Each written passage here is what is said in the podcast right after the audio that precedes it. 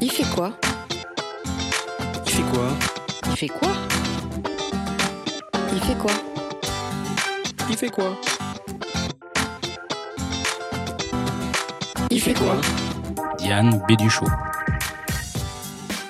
Bonjour à tous et à toutes, c'est un plaisir de vous retrouver pour l'émission Il fait quoi? du mois de juin 2019.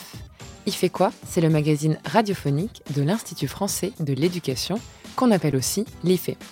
Et on commence avec la chronique Ressources. C'est Enrique Villaboas qui viendra nous présenter un article qui porte sur la dimension culturelle et historique de l'enseignement des mathématiques.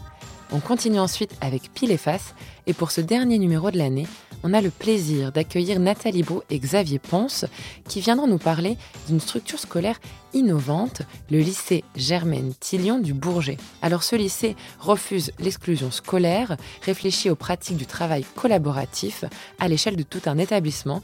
C'est un lycée à la frontière de l'institution scolaire. Et on accueille tout de suite Enrique Villaboas, enseignant en mathématiques au collège de Rieux-la-Pape et qui travaille au centre Alain Savary. Êtes-vous prêt à répondre aux questions de notre journaliste en herbe? Qu'est-ce que c'est? C'est un article sur le site du Centre Alain Savary, qui est un centre national de ressources de formation, et qui porte sur l'apprentissage et l'enseignement des mathématiques en lien avec l'histoire et la culture de cette matière. C'est pour qui? Cet article est destiné à tous, mais plus précisément aux formateurs et aux pilotes. Les pilotes, c'est des directeurs d'école, des chefs d'établissement en collège, des inspecteurs, et euh, sur des réseaux éducation prioritaires. Comment ça marche? Alors cet article cherche à comprendre ce qui peut être difficile quand on veut introduire des dimensions historiques et culturelles des mathématiques, en regardant de plus près comment les enseignants et les élèves utilisent les récits, les histoires dans la classe de mathématiques. Par exemple, pour, pour introduire un problème, on peut utiliser un début de récit qui ressemble euh, par exemple, un monsieur gourmand euh, est très gourmand, il va acheter des gâteaux, il achète des tartes, etc., etc. Et ensuite, on va aborder un raisonnement, un calcul qui va terminer le récit. On utilise tellement des récits en classe qu'on ne se rend pas toujours bien compte de sa place dans le travail en mathématiques. Or, introduire une dimension historique et culturelle, c'est introduire un récit extrascolaire. Et on ne sait pas très bien encore comment cela aide ou non à apprendre les mathématiques. À quoi ça sert? Cet article, il sert à identifier qu'en mathématiques, on utilise plusieurs langages, différents codes. Par exemple, on peut utiliser des mots comme 34, mais aussi des symboles, le, chiffre que je vais écrire 3 et à sa droite le chiffre 4. Ou des figures, je vais pouvoir dessiner 34 petits points, ou trois bâtonnets qui vont désigner les, les dizaines, et trois petits points. Ces langages ont une histoire, et une culture aussi. Par exemple, le mot sifr, qui en arabe veut dire zéro. Il vient du mot sunya en Inde, qui veut dire vide. Il a donné deux mots. Le premier, cifre, en vieux français, qui a donné le mot chiffre, qui veut dire symbole. Mais il a aussi donné zéphirum en latin, puis zéro, qui est la bonne traduction. Cela explique peut-être pourquoi de nombreuses personnes confondent les chiffres et les nombres. D'où ça vient? Dans le référentiel de l'éducation prioritaire, il est écrit dans le premier axe que les mathématiques donnent lieu à de fortes inégalités et encouragent les enseignants à confronter les élèves aux dimensions historiques et culturelles des savoirs.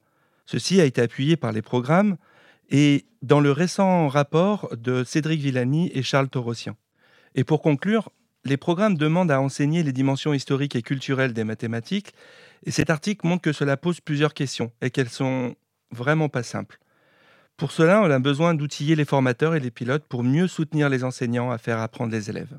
Merci beaucoup, Enrique Villaboas.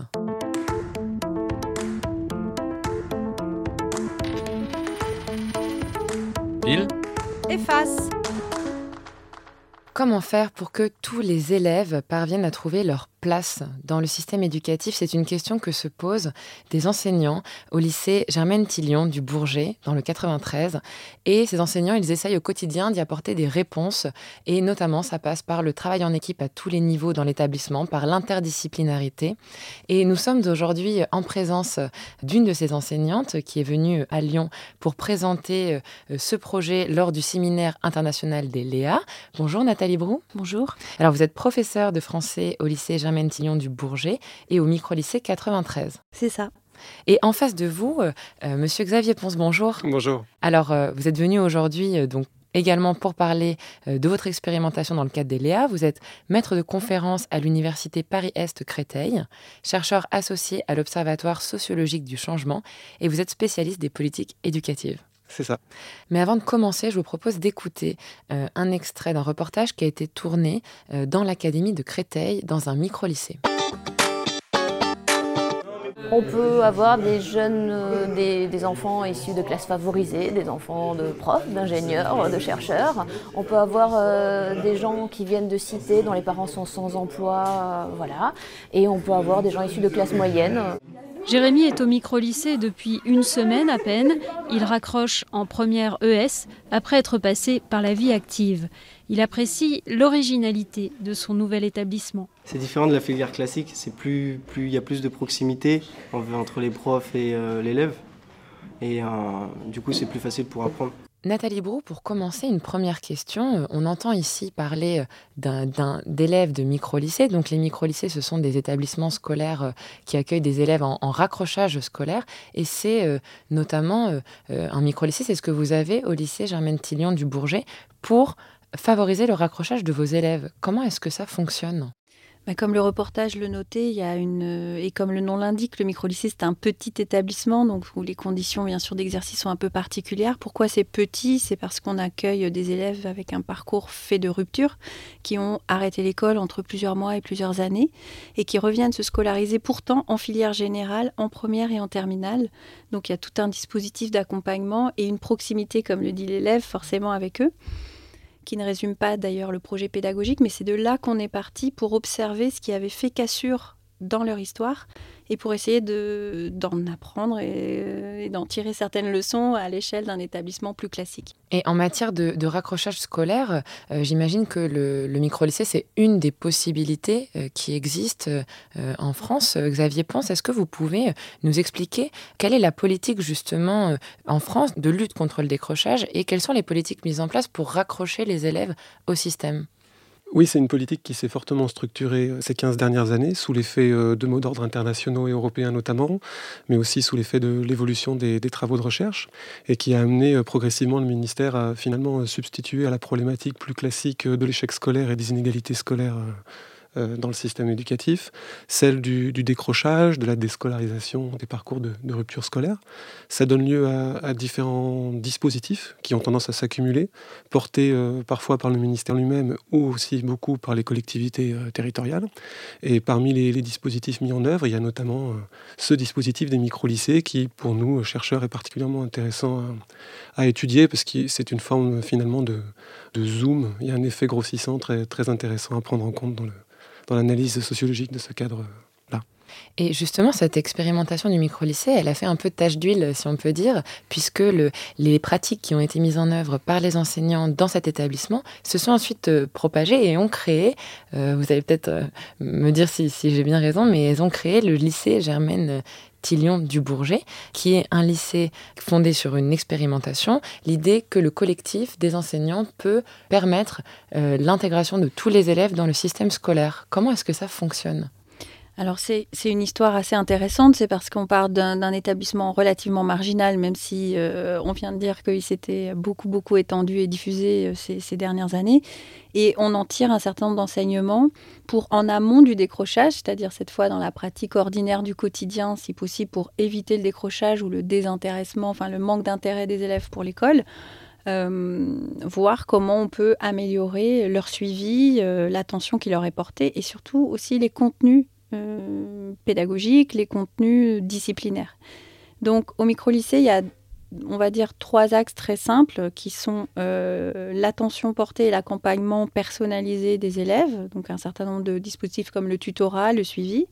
L'interdisciplinarité, il faut savoir que la plupart des élèves ne voient pas vraiment de sens à, au morcellement des disciplines telles qu'on l'enseigne dans le secondaire et que ça crée des mondes di dissociés les uns des autres, juxtaposés les uns aux autres, alors même qu'à l'école primaire, par exemple, tout est beaucoup plus unifié, cohérent et ils y sont en général plus heureux. Je, mets de côté la question de l'adolescence qui passe par là aussi, mais quand même, il y a vraiment une fragmentation du rapport au monde et du rapport au savoir qu'on essaye un petit peu de suturer euh, au sein d'un établissement comme le micro-lycée, donc l'interdisciplinarité. Et troisième axe, le travail en équipe, c'est-à-dire que c'est vraiment la cohérence du monde adulte qui recrée une cohérence pour que les jeunes se sentent un petit peu abrités quand même dans un établissement et, poussés aussi à y réussir et à se projeter dans l'avenir. Eh bien, ça, on a essayé de le transposer. Quand on s'est installé euh, euh, au sein d'un établissement qui ouvrait en 2014 au Bourget, quand le micro-lycée donc a déménagé au sein de cet établissement, on s'est dit que peut-être on pouvait y diffuser nos pratiques plutôt que d'apparaître comme une excroissance, un laboratoire ou pire encore comme certains dispositifs expérimentaux qui sont un peu isolés. Et donc aujourd'hui, il y a 55 profs, 750 élèves avec le micro-lycée, des classes à 35 élèves, un établissement de secteur qui n'a pas de dotation spécifique mais où on essaye quand même de, mettre en cohérence euh, nos pratiques. Oui, parce que ce qu'il faut bien comprendre, c'est que votre lycée, euh, pour autant, est expérimental, mais n'a aucune euh, spécificité de dotation en plus. C'est une organisation particulière de la dotation en heures et de entre les enseignants qui permet de faire fonctionner tout ça. Est-ce que vous pourriez nous donner un exemple pour qu'on comprenne bien en quoi est-ce que ça change par rapport à un établissement plus classique? Alors, ce qui est intéressant, c'est d'abord que, euh, effectivement, chaque enseignant qui exerce au, lycée Germain-Tillon a un temps euh, d'enseignement dans sa discipline, mais aussi un temps de pas de côté, de décentrement de cette discipline. C'est dans les programmes. En fait, la plupart des choses que l'on fait, elles sont dans les textes, mais elles sont pas toujours appliquées ou appliquées jusqu'au bout ou appliquées de manière globale au sein d'un établissement. La spécificité, elle est vraiment là. Donc, il va avoir des temps d'enseignement de sa discipline, des temps euh, de suivi des élèves qui s'apparentent à des groupes de tutorat d'une dizaine d'élèves, des temps interdisciplinaires de co-animation, de partage euh, au sein des contenus de sa discipline et des temps euh, d'enseignement moral et civique, de suivi de l'orientation. Ben, tout ça, ce sont les casquettes telles que les référentiels enseignants le demandent, mais ici elles sont mises en cohérence. Et puis ça se fait parce qu'il y a une concertation hebdomadaire tous les vendredis après-midi avec l'ensemble des enseignants qui est prise sur notre temps de service, à laquelle tous les enseignants assistent et qui est animée par des enseignants coordonnateurs. C'est-à-dire qu'il y a vraiment une idée aussi de prise en main, d'autonomie de travail. Et ça, c'est aussi un héritage des micro-lycées ou des établissements de cet ordre-là. C'est qu'à un moment, les professeurs se mettent ensemble pour co-construire et proposer à la direction un certain nombre de contenus ou de, de pas de côté par rapport au fonctionnement uniquement disciplinaire. Donc ça repose pas sur des moyens supplémentaires, mais ça repose quand même sur des engagements spécifiques et ça repose notamment sur un certain nombre d'enseignants qui sont là volontairement donc une partie des enseignants a été affectée euh, sur un poste spécifique. Et ça, ça crée une singularité qui n'est pas présente dans d'autres établissements. Donc c'est une forme de moyen et de soutien institutionnel, mais qui n'est pas forcément budgétaire. Mhm. Et vous parlez justement d'engagement. Xavier Ponce, je me tourne vers vous puisque vous êtes en train de, travailler sur cette expérimentation. Et euh, l'un de vos axes d'études, de recherche, c'est la question de l'engagement professionnel, individuel des enseignants dans ce type de lycée. Euh, qu'en est-il? Oui, en effet, le, projet se structure autour euh, de trois axes. Hein, l'engagement euh, professionnel et personnel euh, des acteurs dans ce type d'établissement atypique, mais aussi la division du travail éducatif et la gouvernance interne de cet établissement, et enfin le, rapport de, cet établissement à l'institution. Et justement, c'est sur ce dernier point peut-être que je vais commencer à, à, répondre à votre question, puisque ce qui est très intéressant dans cet établissement, c'est qu'on c'est finalement un établissement frontière. D'un côté, il joue pleinement le jeu de l'institution. On vient de l'entendre dans les propos de Nathalie Brou, euh, à une heure où on veut développer l'interdisciplinarité. Ben, euh, dans cet établissement, c'est pas un vain mot, euh, c'est institutionnalisé, c'est formalisé, c'est systématique. C'est un établissement qui multiplie les partenariats, par exemple. Donc je pourrais prendre beaucoup d'exemples comme cela qui montrent que cet établissement joue vraiment le jeu. Il y a une vraie effervescence en matière d'initiative dans cet établissement-là.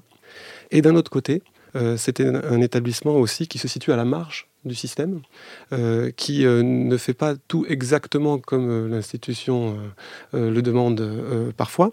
Et donc toute la problématique de cet établissement frontière, c'est de savoir finalement s'il va être rattrapé par l'institution scolaire, est-ce qu'il y a des forces de rappel de l'institution Je pourrais prendre des exemples. Oui. La mise en œuvre de la réforme du lycée actuellement, ben, elle impacte fortement le lycée Germaine-Tillion comme tous les autres lycées. On pourrait euh, parler aussi de dotation horaire globale, de mobilisation des enseignants pour euh, défendre certains postes euh, dans l'histoire de cet établissement. Donc là, il y a des forces de rappel de, de l'institution très, très importantes. Et puis, et c'est là que j'en viens à la question de l'engagement, dans ces établissements frontières-là, il y a aussi des moments où on fait plus que ce que l'institution scolaire prévoit de manière classique, voire on fait autrement, peut-être parfois contre, c'est quelque chose qu'on n'a pas encore étudié, mais on peut en faire l'hypothèse, etc en particulier. Et, dans, ce, dans cet axe-là, il y a la question de l'engagement des, enseignants. Ils sont euh, super engagés, engagés au-delà d'une norme professionnelle standard. Et je pense que l'une des problématiques professionnelles majeures quand on est euh, membre de cet établissement, c'est justement de savoir euh, jusqu'où on peut aller dans cet engagement et à partir de quand on se perd. Et puis pour, terminer cette réponse un peu groupée, c'est aussi des établissements dans lesquels on peut refaire institution. Euh, d'une autre manière. Euh, l'exemple qui me vient en tête, euh, c'est, vous savez, François Dubé dans Le déclin de l'institution, quand il parle, par exemple, de ce qu'il appelle les, fictions nécessaires. C'est-à-dire ces croyances qui ne sont pas forcément fondées empiriquement, mais auxquelles les, acteurs ont besoin de croire pour donner du sens à leur travail sur autrui, à leur travail de professionnel. Eh bien, sans doute y a-t-il dans ces établissements-là des fictions nécessaires qui se construisent, comme par exemple autour de l'idée que N'importe quel élève euh, peut être sorti de son, parcours de décrochage, n'importe quel élève peut être enseigné, éduqué, euh, etc. Peut-être que là, on a la construction de nouvelles fictions nécessaires caractéristiques de ce type d'établissement frontière. Et sur cette question de, l'engagement, Nathalie Brou, justement, je voulais juste revenir un instant avec vous sur ça, euh, parce qu'on en avait parlé un peu en préparant l'émission, cette question de, l'engagement des enseignants, qui va même au-delà peut-être euh, de, votre lycée, c'est-à-dire euh, du métier d'enseignant même en, soi. Est-ce que vous auriez une remarque à faire sur ça? Oui, voilà, c'est ce que ce que j'allais dire en écoutant Xavier Pont, c'est de dire de toute façon c'est un métier dont on ne peut pas délimiter les frontières. Euh, c'est un métier, euh, on le sait très bien, où il est très difficile euh, de quantifier la masse de travail chaque fois qu'on est renvoyé à un rôle qu'on est supposé avoir ou un, ou un nombre d'heures qu'on est supposé travailler. On sait très bien que c'est assez ridicule puisque c'est impossible de faire ça. Euh, pour moi, l'enseignement, c'est une logique de mission et c'est pas une logique euh, voilà, de, horaire. Et, c'est important d'y revenir. Une mission de service public, ça se comptabilise pas tout à fait de la même façon euh, que d'autres types d'emplois et c'est tout à fait normal. En revanche, la plupart des gens qui disent à quel point, alors je sais que c'est pas le cas de, Xavier Ponce, mais qui disent à quel point on est engagé jusqu'à parfois se perdre, le font en partie par méfiance aussi pour le type de d'expérimentation que l'on mène, euh, comme si on ne comptait pas notre temps, comme si la porosité était totale entre la vie personnelle et la vie professionnelle. C'est parfois le cas de quelques individus, comme on en trouve partout. Euh, ce qui est important, euh, c'est de structurer et de faire système quand même à l'intérieur de, de, ces frontières, justement, de ces établissements. Et c'est le cas puisque justement tout est pensé, du cours et de la didactique et de la manière dont on va accompagner l'élève dans sa discipline proprement dite, et lui faire préparer les examens jusqu'aux euh, travaux de construction de l'année scolaire et de pilotage partagé avec la direction et de coordination d'équipe.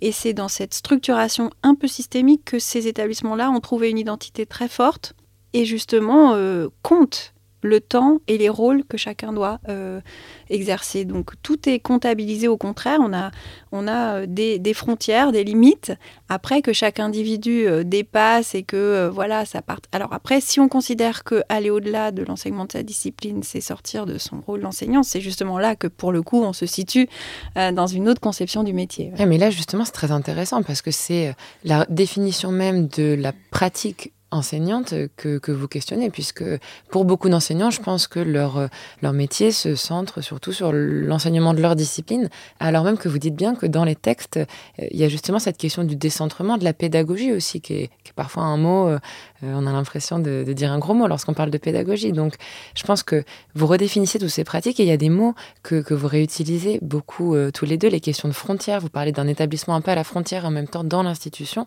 ça pose aussi la question de la transférabilité et de la généralisation de votre expérience. Est-ce que c'est euh, un des enjeux de l'expérience que vous menez actuellement? Oui, oui, tout à fait. C'est un des axes euh, de questionnement de, ce projet de recherche que d'étudier la place de ce type d'établissement dans l'institution scolaire et dans une euh, éventuelle politique d'innovation euh, du ministère de l'Éducation nationale sur ce sujet. Alors on en est qu'au tout début, hein. c'est quelque chose que personnellement je compte beaucoup investiguer, mais c'est vrai qu'on se pose la question des, conditions de possibilité de, cette généralisation ou de ce transfert.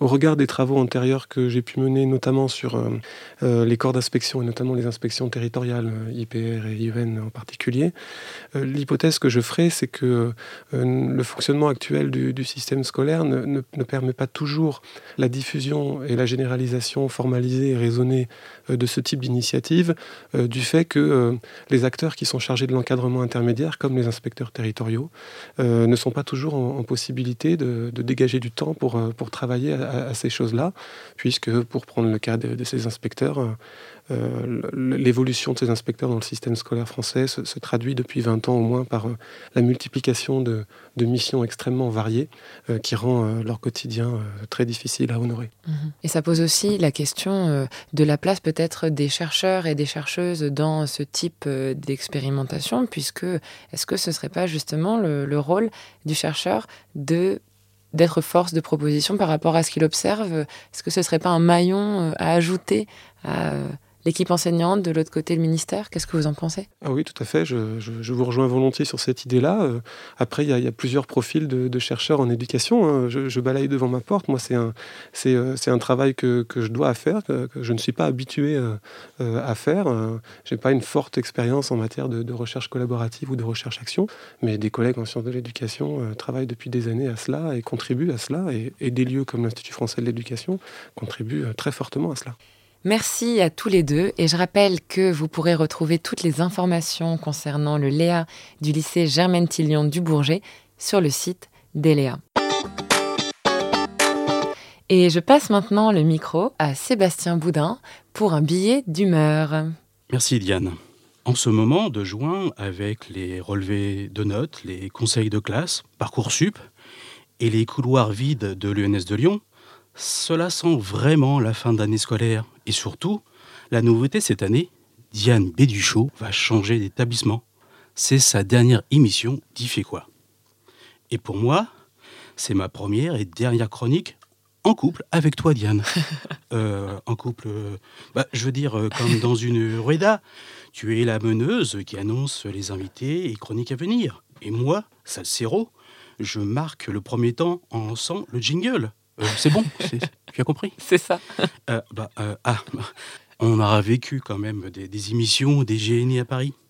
Euh, tu te souviens d'ailleurs de ce petit, cette petite épicerie, restaurant italien là, qui servait un, cet apéritif pétillant s'appelait comment Du spritz, je crois.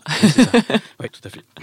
Et, et, ce petit ascenseur qui était tout minuscule dans cet hôtel parisien, euh, on était tellement si proches que j'avais l'impression de danser une bachata ou une kizumba. enfin bref, je, je m'égare un petit peu. Bon, bah tout ça, Diane, ça crée des liens quand même. Ensemble, nous avons préparé des émissions, des teasers, on a ri, on a parlé de tes élèves, de ton inspection, et surtout, tu as essayé de m'expliquer la différence entre la salsa cubaine et portoricaine. et j'ai toujours pas compris. Aujourd'hui, même si c'est la vie, tu pars pour vivre de nouvelles aventures, Diane. Et je te souhaite plein de bonnes choses dans cette nouvelle vie. Donc, aujourd'hui, nos chemins se séparent, comme on dit dans tous les mauvais films. Mais Diane, j'ai encore un dernier message pour toi.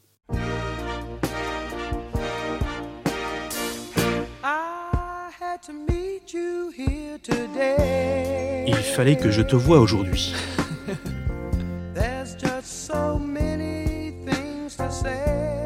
J'ai tellement de choses à te dire.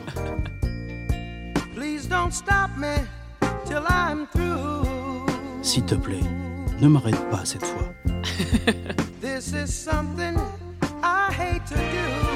tu sais, je déteste faire ça.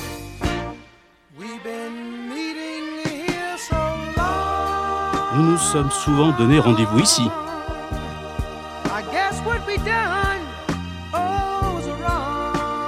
J'imagine ce que nous faisions ici était mal. Te plaît, Diane, ne pleure pas. Allez, on s'embrasse et on se dit au revoir. Merci beaucoup Sébastien. Merci pour ce, billet d'humeur qui m'a fait vraiment très plaisir. Et oui, c'est la fin de cette émission. Et c'est la fin de l'émission pour moi. Euh, merci à tous, à la technique aujourd'hui et aussi au billet d'humeur, comme toujours, Sébastien Boudin. Merci à Benoît Auclair pour la préparation de la chronique ressources. Et vous pouvez retrouver toutes les informations sur les sujets abordés dans cette émission sur le site de notre web radio Cadécole à l'adresse suivante ife.ens-lyon.fr slash cadécole. À très vite.